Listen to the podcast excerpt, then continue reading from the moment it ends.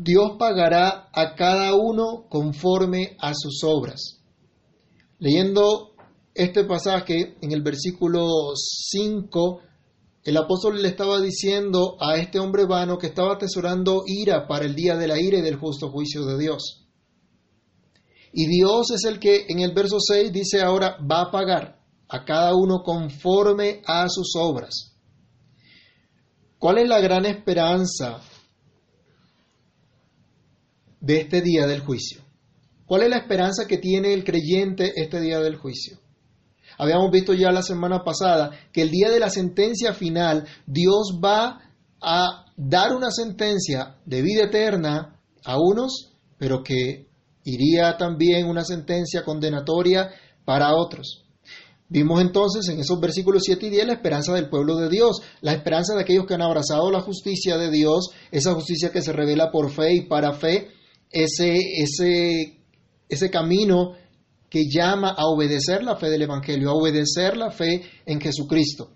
Pero los versículos 8 y 9, que son la base de nuestra reflexión el día de hoy, junto con el versículo 11, nos hablan de la sentencia que viene también para el otro grupo de personas. Les decía la semana pasada que este pasaje desde el verso 6 hasta el verso 11 está combinando los versículos, eh, los extremos y los medios, hablando de una misma, de una misma idea. Versículo 6, versículo 11, ¿sí? estaban hablándonos de una idea similar. Asimismo, el versículo 7 eh, junto con el versículo 10. Y ahora el versículo 8 y 9 nos habla entonces de esta otra idea que meditamos en el día de hoy. Nos corresponde entonces en esta segunda parte de lo que habíamos titulado la semana pasada como el justo juicio de Dios dará la sentencia final.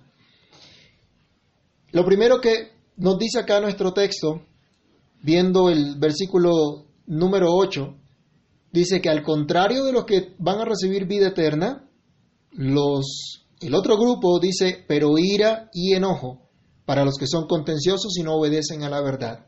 Ira y enojo para los que siguen el mal.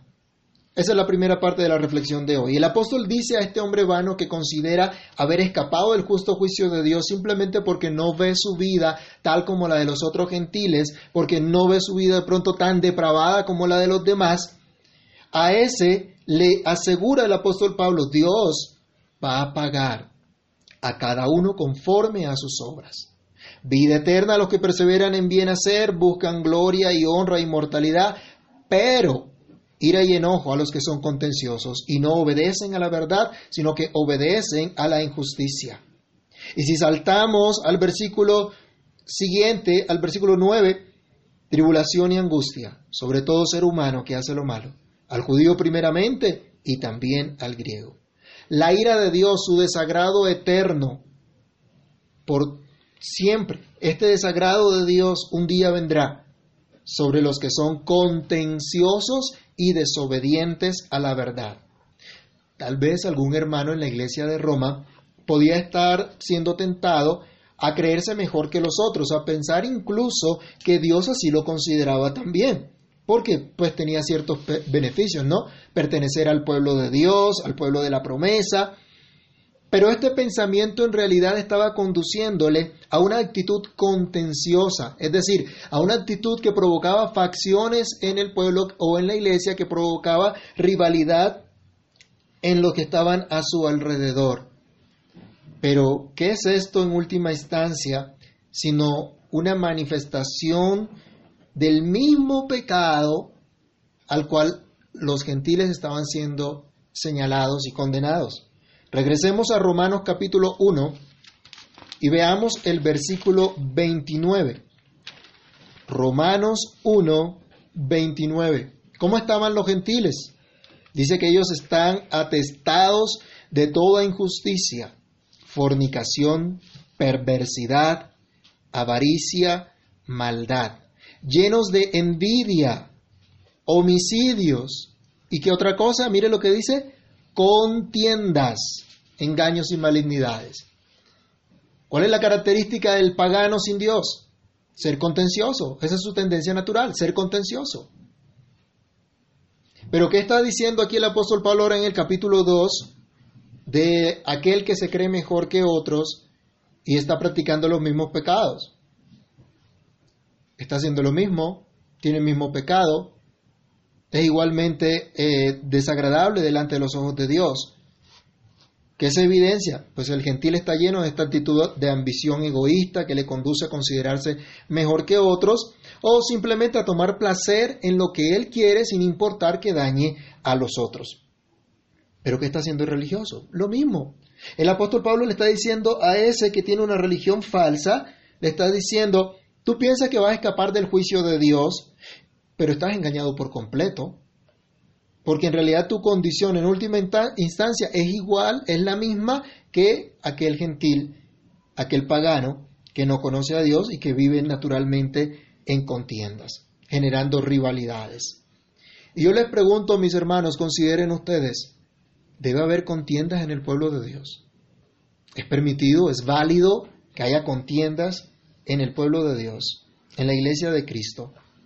Dios condenaba tal actitud en su pueblo. Vayamos a Isaías capítulo 58, versículo 4.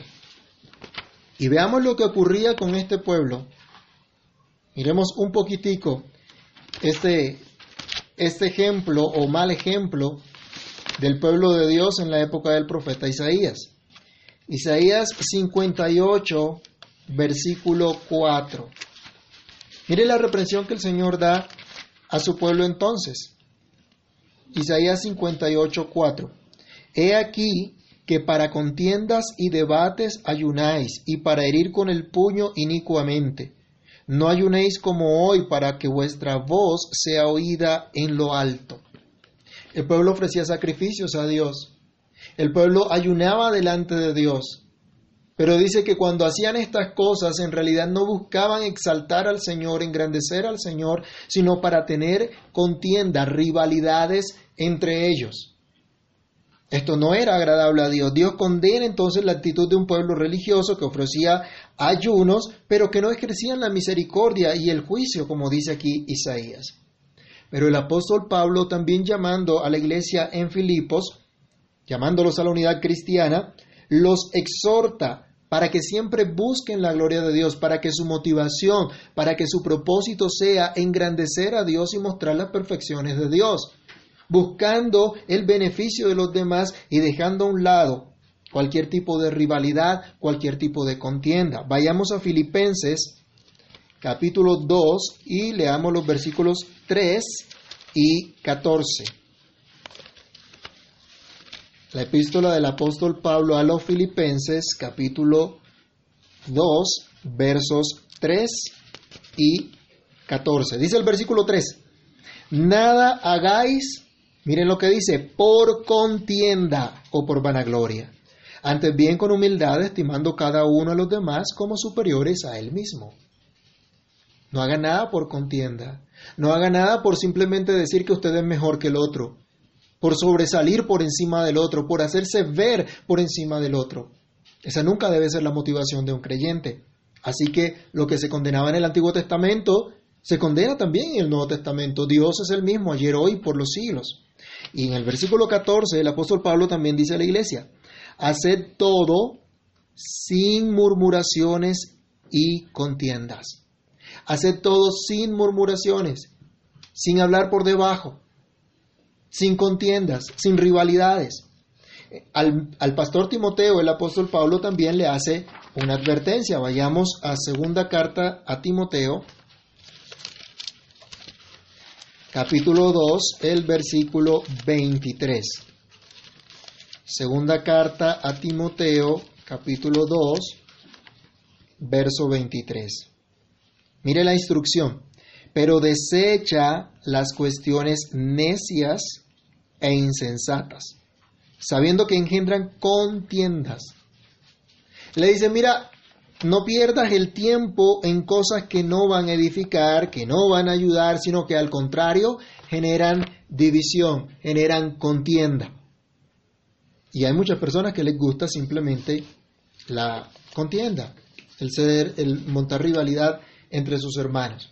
Pero la realidad, hermanos, como ya vimos en la escritura, es que han existido y existen aún personas que generan contiendas entre los hermanos. Personas egoístas que solo les interesa su ambición personal. Personas que se interesan en lo suyo pero no velan por el bienestar de los demás. Incluso dentro de la misma iglesia como hemos visto. Personas que buscan satisfacer simplemente sus malos deseos sin importar que esto dañe a los demás. Algunos dicen es mi vida y yo hago con mi vida lo que yo considere. Y no mira que su vida impacta a los demás, impacta a su prójimo, impacta a sus hermanos. Mis hermanos, en la iglesia recuerden que somos un cuerpo. Somos el cuerpo de Cristo. En este momento nos conectamos a través de un medio virtual. Estamos unidos a través de un medio virtual. Físicamente no estamos juntos, presencialmente no estamos juntos. Pero somos el cuerpo de Cristo donde quiera que estemos. Y lo que cada uno haga va a impactar al resto del cuerpo va a afectar al resto del cuerpo. Pero algunas personas actúan simplemente de modo egoísta sin importar las consecuencias que traigan para otros sus acciones. No es una falla menor, hermanos, el ser, el ser contencioso, el buscar rivalidad y el buscar pleito. No es una falla menor, sino que es una manifestación de odio. Es una manifestación de abierta rebelión contra el mandamiento de Dios de amar al prójimo. Es una violación directa al mandamiento no matarás, al mandamiento no codiciarás o al mandamiento no darás falso testimonio. Dios condena estas cosas. Entonces, no es solo una práctica personal eh, que, se, que, pueda ser considerada una mera falla eh, moral particular, sino es una abierta rebelión contra la santa ley de Dios. Es una contienda en realidad contra Dios mismo.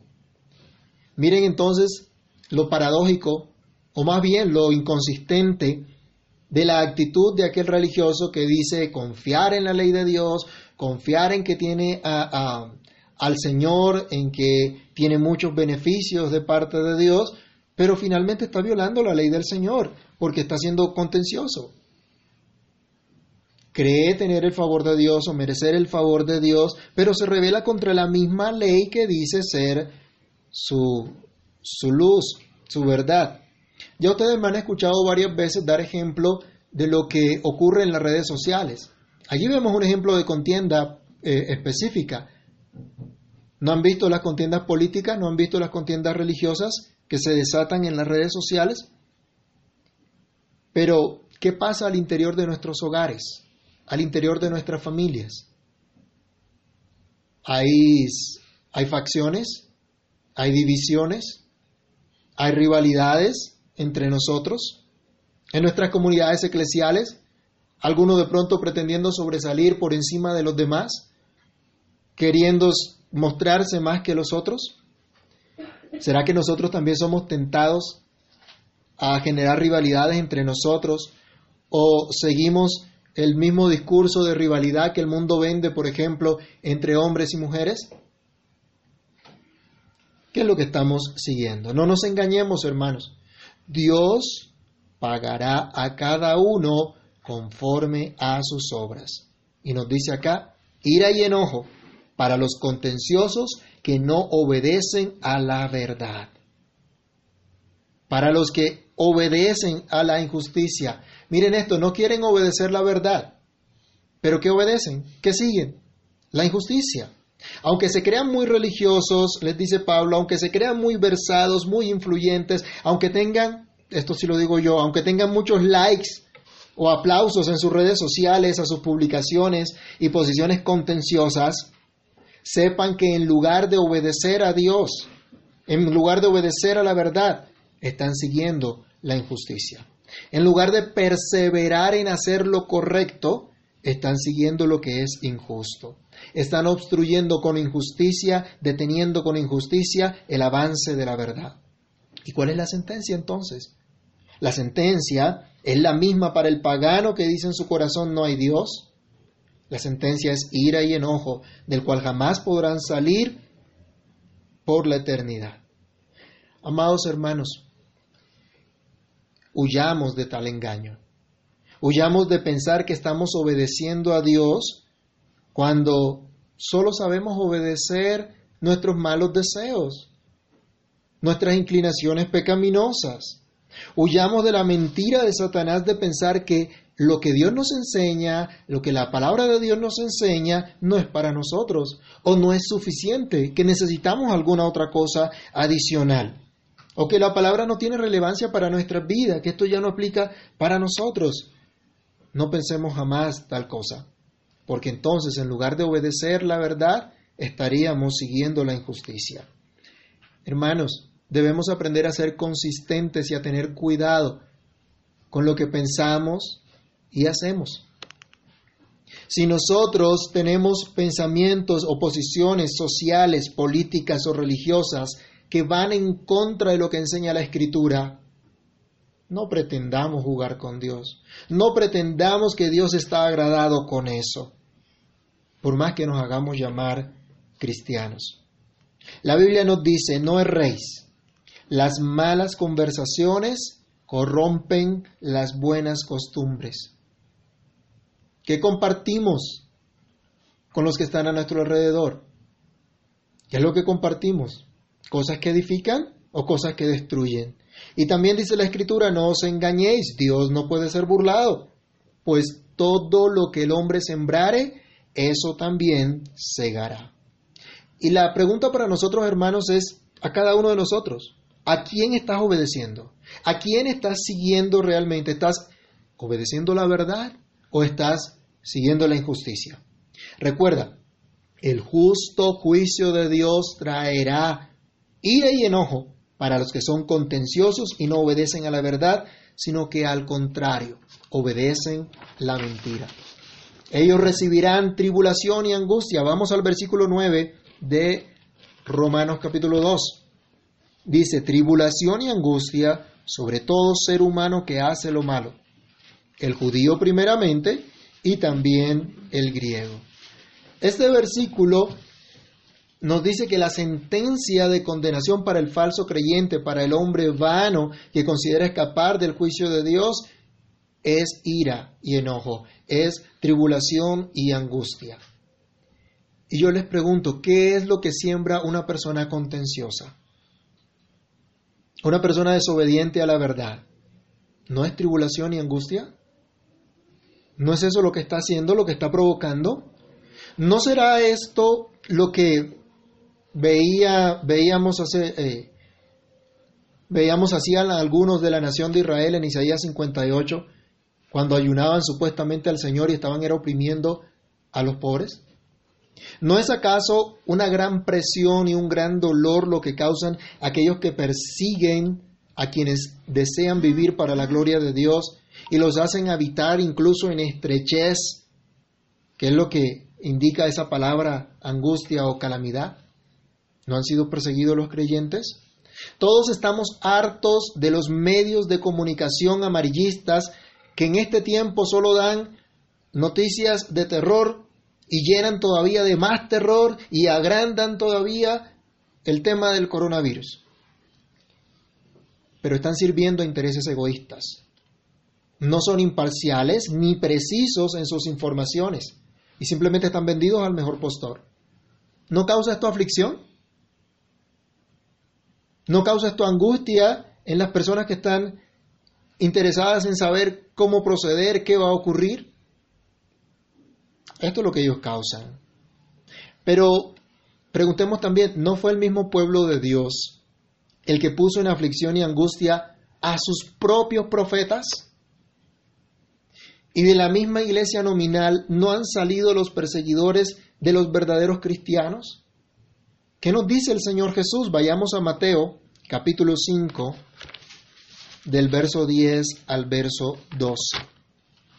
Cuando el Señor está dando su sermón de las bienaventuranzas, anima a los creyentes a no desmayar a pesar de las dificultades que pueden venir precisamente por ser seguidores de Cristo.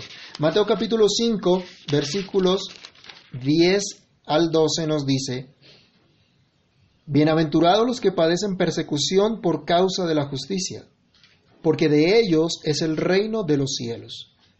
Bienaventurados sois cuando por mi causa os vituperen y os persigan y digan toda clase de mal contra vosotros mintiendo. Gozaos y alegraos, porque vuestro galardón es grande en los cielos, porque así, ¿qué pasó? Persiguieron a los profetas que fueron antes de vosotros. En la iglesia nominal persiguen a los creyentes que realmente quieren vivir para la gloria de Dios.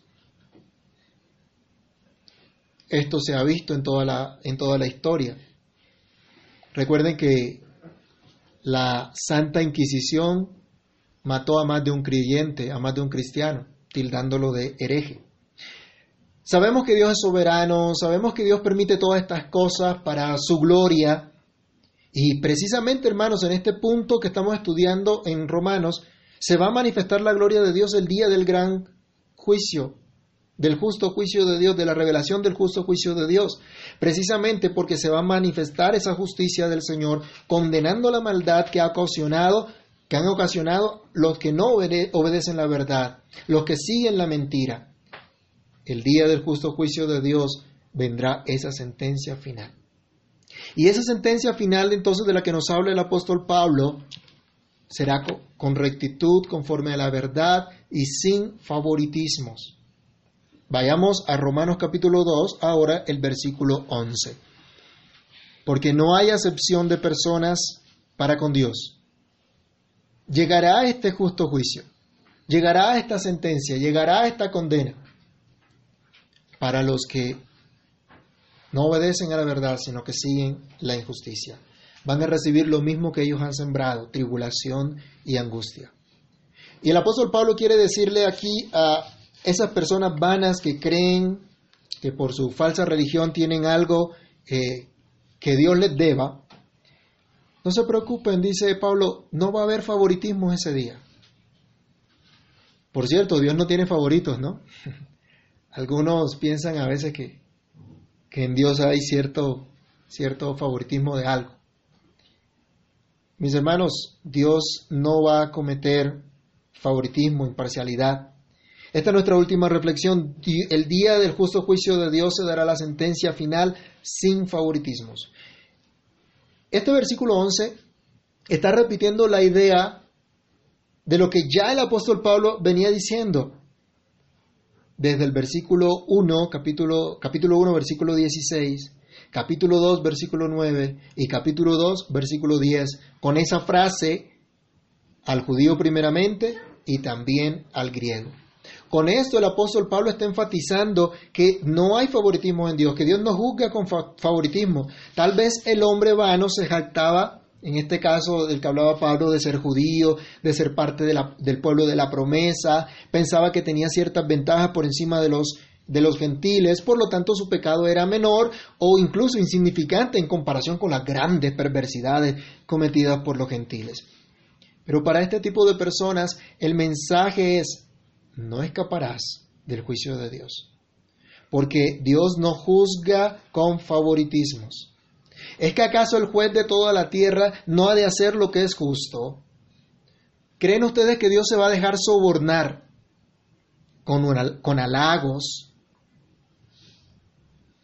o con reclamos que podamos hacerle? No. De hecho, Dios aborrece tales cosas, ¿no? Vayamos a Deuteronomio capítulo 16, el verso 19. Mire la instrucción que el Señor daba a los jueces, a los magistrados, a los que tenían que ejercer justicia en medio del pueblo. Deuteronomio 16, verso 19. Deuteronomio 16, 19 les dice, no tuerzas el derecho, que escuchen hoy los, los jueces torcidos, no tuerzas el derecho, no hagas acepción de personas, ni tomes soborno, porque el soborno ciega los ojos de los sabios y pervierte las palabras de los justos. Y ustedes han visto, las compañías tienen muchas eh, normas, antisoborno, los gobiernos, leyes antisoborno. Pero ¿qué es lo que vemos cuando salen algunos, en todas las, formas de, gobierno, en los procesos que salen para infraestructura o cualquier eh, tipo de, de inversión social? Simplemente vemos gente que les gusta el soborno, ¿no? Hay gente que busca satisfacerle el ego al otro, entonces lo halaga para obtener cierto beneficio. Con Dios eso no funciona. A Dios no le van a poder eh, eh, eh, mover su, su, juicio, cambiar su juicio simplemente por darle algún soborno. Dios no va a aceptar tales cosas. Pero hermanos, ¿qué le podemos ofrecer a Dios? ¿Qué podemos ofrecerle a Dios que lo beneficie? ¿Qué le podemos dar a Dios que lo haga sentir bien? ¿Qué le puedes incluso reclamar a Dios? Recuerde, Dios no tiene favoritismo, sino que Dios juzga rectamente. Ya hemos dicho que lo que el apóstol señala, Dios pagará a cada uno conforme a sus obras. Y esto indica, Dios juzga rectamente. Dios juzga con justicia.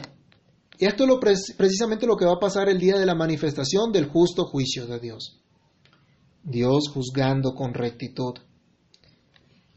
Dios premiando a los que siguieron este camino de justificación por la fe camino que los lleva a perseverar en lo que es recto y por lo tanto tendrán vida eterna. Pero los que no obedecieron a la fe, los que no obedecieron la verdad sino la injusticia, van a recibir tribulación y angustia por la eternidad. Cada uno va a recibir de lo que ha sembrado. Cada uno va a encontrar lo que ha buscado, a lo que se ha dedicado. Hermano, la justicia de Dios jamás se tuerce, nunca se puede torcer.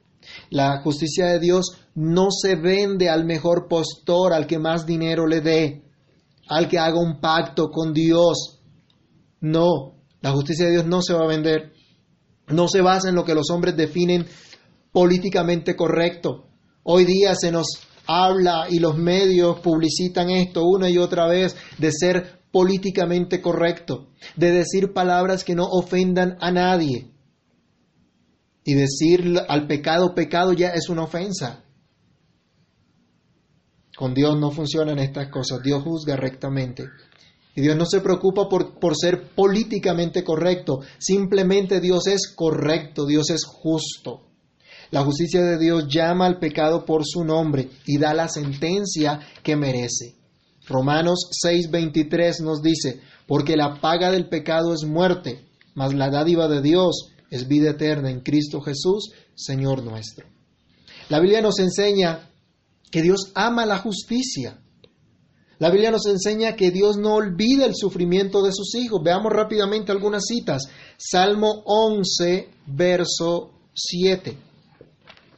En el libro de los Salmos encontramos muchas alusiones a la justicia de Dios. Salmo 11, por ejemplo, en el verso 7 nos dice, porque Jehová es justo y ama la justicia. El hombre recto mirará su rostro. ¿Se acuerdan que Cristo habla de los limpios de corazón, que ellos verán a Dios? Y solo los que son limpiados por Él podrán verlo, ¿no? Y solo los que son limpiados podrán andar en este camino justo. Pero Dios ama la justicia. Hermanos, Dios ama la justicia. Dios ama lo que es recto, lo que es justo, ese es su carácter. También el salmista en el capítulo 92, Salmo 92, versículo 5, nos reafirma esta justicia que Dios ama. Salmo 95, perdón, 92, 5, Salmo 92, versículo 5. Cuán grandes son tus obras, oh Jehová, muy profundos son tus pensamientos. Perdón, acá me equivoqué en la, en la cita. Pero lo que en los salmos se, se enfatiza es que Dios es bueno, es recto en todas sus obras. Todo lo que Dios hace, lo hace con justicia. Entonces, Teniendo en cuenta eso, miremos también Oseas, capítulo 14, el libro del profeta Oseas, capítulo 14, versículo 9.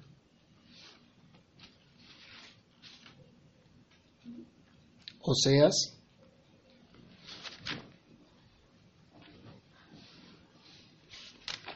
Oseas 14, 9.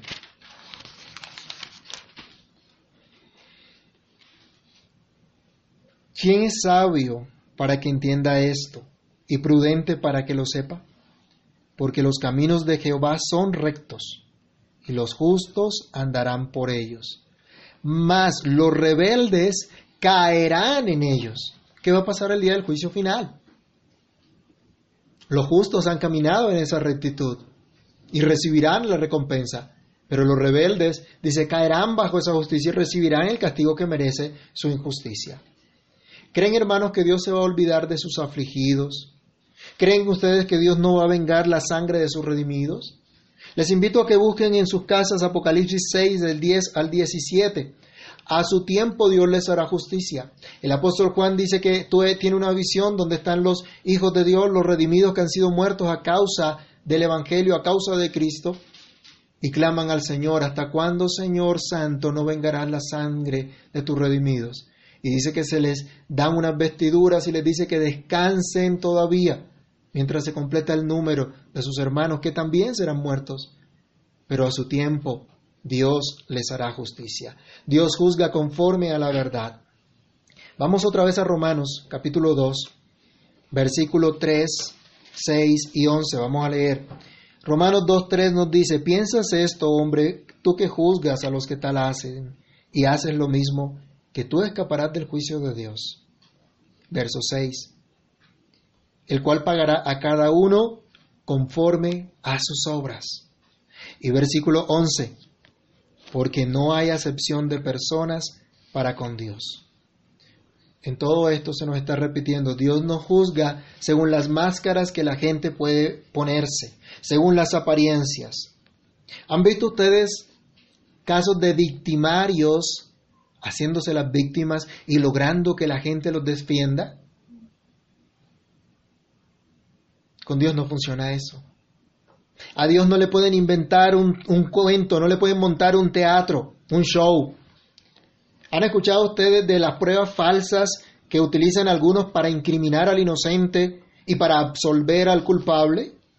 ¿Han escuchado de la manipulación de la opinión pública donde se dice una mentira para que la gente siga esa mentira y, forman rivalidades y contiendas dentro de todo un pueblo? Bueno, ninguna de estas cosas servirá para con Dios. En Dios no hay acepción de personas. Su juicio es recto, su juicio es de acuerdo con la verdad, no según las apariencias. Mire, hermanos, políticamente nuestro país ha andado dividido por mucho tiempo. Y políticamente nuestro país tiene fuerte polarización. Pero mucha de esa polarización es por las apariencias, por los engaños, por los discursos mentirosos de unos y otros. Pero con Dios no va a pasar eso. Dios no se deja engañar. En Dios no hay excepción de personas. Algunos son expertos en aparentar lo que no son y usan siempre una máscara de su obra teatral que tienen como vida diaria. Pero a Dios no lo engañen. Dios juzga conforme a la verdad.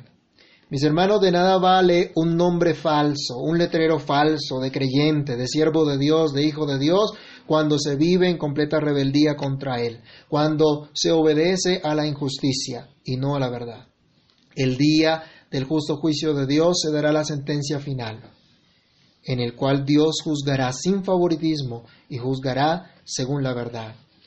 En estos tiempos, mis hermanos, de pandemia, donde surgen rumores, verdades a medias de lo que hacen los poderosos de la tierra para dañar a los demás y obtener beneficios propios, esto genera aflicción en muchas personas.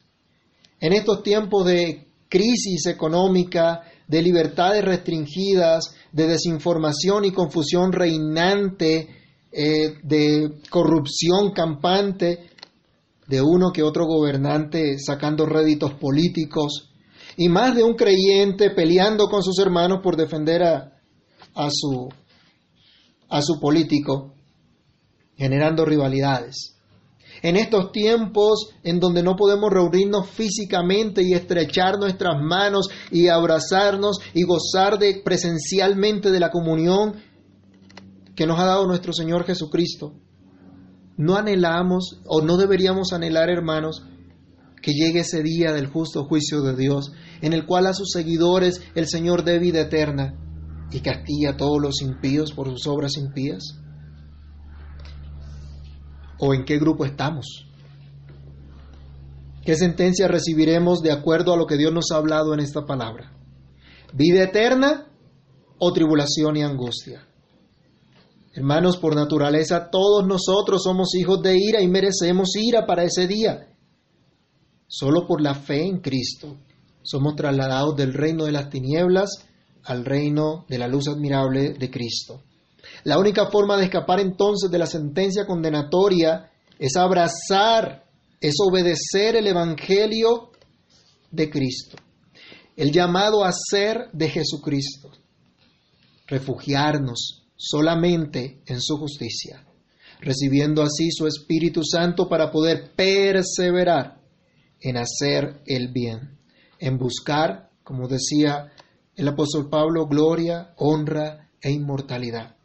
Hermanos, busquemos esto hoy de todo nuestro corazón. Que el Señor nos ayude. Oremos.